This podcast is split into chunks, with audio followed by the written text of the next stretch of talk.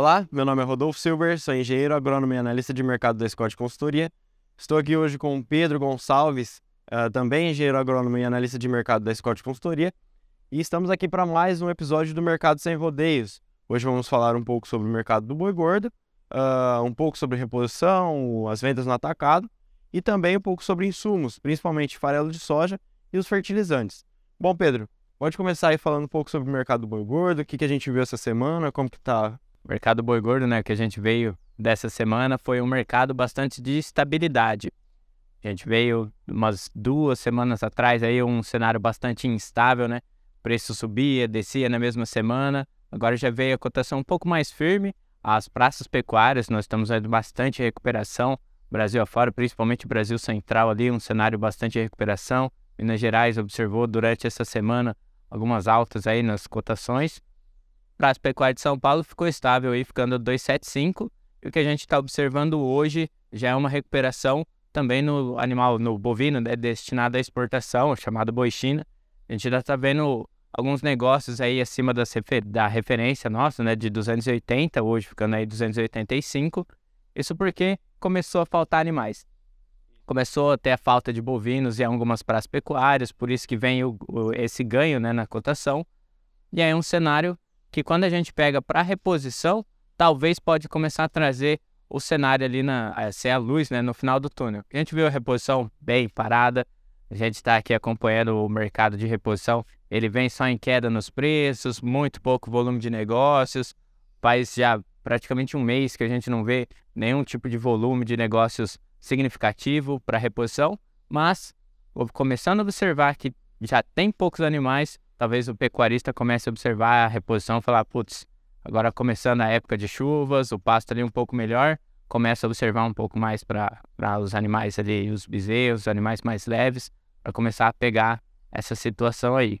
É, essa semana, principalmente tomando a Praça Paulista como referência, as indústrias testando preços menores, não conseguindo efetuar negócios e precisando é, é, oferecer preços maiores pela arroba para conseguir fazer negócio e manter a escala. É, hoje a gente já viu a referência algumas indústrias ofertando um pouco mais que 275 reais por arroba, só que há, há alguns negócios bem pontuais que ainda não, uh, não formam é uma coisa referência. Para completar a escala, né? Isso. As escalas um pouco mais curtas ali de alguns, algumas indústrias e eles acabam ofertando mais só para dar aquela fechada de escala, para terminar ali os abates e manter o estoque, né? Isso. E aí já pegando nessa guinada, quando a gente vê a situação aí do atacado, né, e do varejo, a gente está vendo a situação da, da disponibilidade de matéria-prima, né? E aí, fim de ano, dezembro, a gente está aí com a Copa do Mundo acontecendo, o consumo vem melhor. É sempre um cenário positivo, porque vem o 13 terceiro, vem outros benefícios. Então, o consumo costuma dar aquela esquentada no final de ano. É o que a gente já tem observado aí. Isso, quando a gente observa no escoamento, ele está relativamente bem agora. A gente já teve um escoamento bem mais devagar aí, mais deslizante, né? Durante o ano, mas agora, final de ano, a reposição de estoque está indo bem. Por mais que a gente teve as paralisações que afetaram bastante, depois daquilo, é um cenário um pouco mais inflamado, né? Uma situação no atacado varejo aí, uma saída de carne, um consumo que tende a continuar para o ano que vem. Ano que vem aí as expectativas são de um consumo recuperando aquilo que a gente perdeu, né, durante a pandemia aconteceu a pandemia, o, afetou bastante né, o poder de compra do brasileiro, acabou impactando direto aí na carne bovina, né, no consumo dela. E a expectativa agora para esse próximo ano, final de ano agora, próximo ano, comece né, a recuperar. A gente está vendo uma recuperação econômica muito boa, o desemprego diminuindo, agora os empregos pontuais, né, por causa das festividades, dos, do Natal principalmente, agora no final do ano, que vem trazendo esses empregos temporários isso recupera a economia de alguma forma e todo mundo gosta de fazer um churrasco. O brasileiro adora um churrasco, principalmente agora uma Copa do Mundo, final de ano, para dar aquela comemorada, juntar todo mundo. Então, a expectativa de consumo é muito positiva, não só a expectativa, como a gente já vem um consumo, uh, vendo um consumo melhorando, né, para esse final de ano. É, aí quando a gente olha para o preço da arroba, né, é, um gado de pasto que ainda vai levar mais um tempo para chegar e um gado de confinamento ainda alguns confinadores soltando esse gado no pasto, outros com alguma incerteza, pode trazer alguma alteração aí na roupa do boi gordo. muito por causa também da, da ração, né? O farelo de soja, que você vai comentar bastante.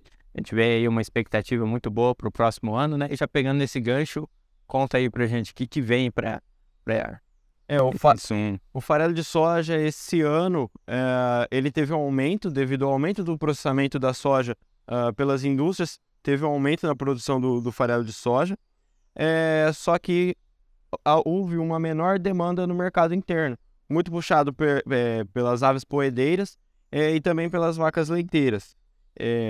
Essa menor disponibilidade, essa me menor demanda no mercado interno e uma menor disponibilidade no mercado externo, muito em função da, da redução da produção da Argentina e da Índia, que são grandes produtores, abriu um, um espaço para o Brasil começar a exportar. Então foi um, um ano aí de, de, de, boas exportações para o farelo de soja do Brasil. E agora a expectativa de habilitação de, de exportadoras para a China.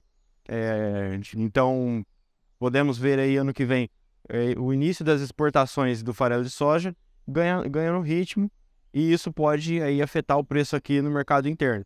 Por outro lado, é, talvez ano que vem aumente a, a, o biodiesel no diesel, isso vai necessitar de mais processamento de soja e aumentar também, em consequência, o farelo de soja. Então, são os pontos que, que a gente deve observar aí para o próximo ano, para quem precisa comprar farelo de soja. Agora, Olhando para o lado do fertilizante esse ano, no início do ano, com o início do conflito entre é, Rússia e Ucrânia, ah, houve um, um desespero por, por fertilizantes, houve uma preocupação.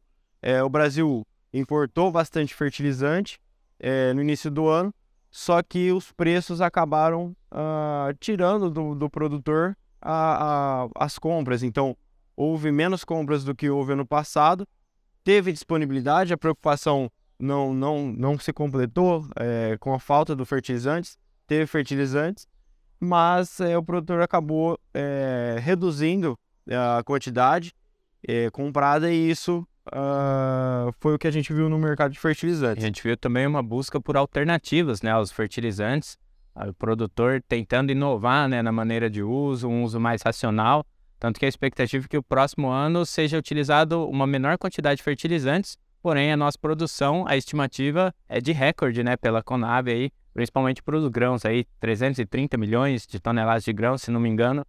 A Conab está de expectativa aí para o próximo ano, mesmo com essa menor utilização de fertilizantes. Isso. Agora, olhando, olhando para os próximos meses do, do fertilizante, visto que a gente é um, a gente é muito dependente das importações de fertilizantes, a gente tem que olhar para o cenário internacional. Agora é uma época de sazonalidade de compras de fertilizantes por parte do Brasil e da Índia, é, mas essas compras estão lentas. Então, o preço lá no mercado externo ele, ele não está se elevando, ele está se, se mantendo. É, e, e para os próximos meses ainda, é, quem, quem deve entrar comprando fertilizantes no mercado internacional é os Estados Unidos e a União Europeia, e eles podem enxergar essa oportunidade de preços aí é, se mantendo e começarem suas compras. Isso pode trazer uma sustentação para pro, os fertilizantes no cenário internacional, o que pode refletir aqui no mercado interno.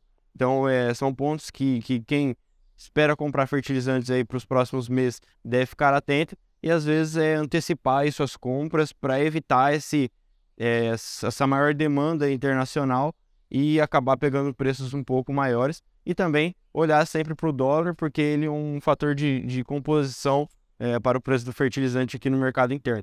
Então são esses, esses parâmetros que, que quem, quem, vai, quem procura esse insumo no mercado externo deve ficar aí atento. Exatamente. Aí também os fretes marítimos né, vieram de um ganho muito alto né, na, em relação ao custo, né, na participação do custo ali da, da importação. Então é uma questão também ficar atento aí para esse próximo período. Isso. Acredito que por hoje era isso, né? Exato. É, obrigado pela, pela atenção. Deixe seu like aí, se inscreva no canal e até a próxima. E acompanhe a gente também no TikTok da Scott Consultoria. Scott Consultoria no TikTok.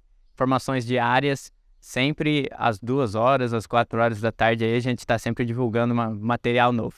Mais uma vez, muito obrigado a todos e até a próxima.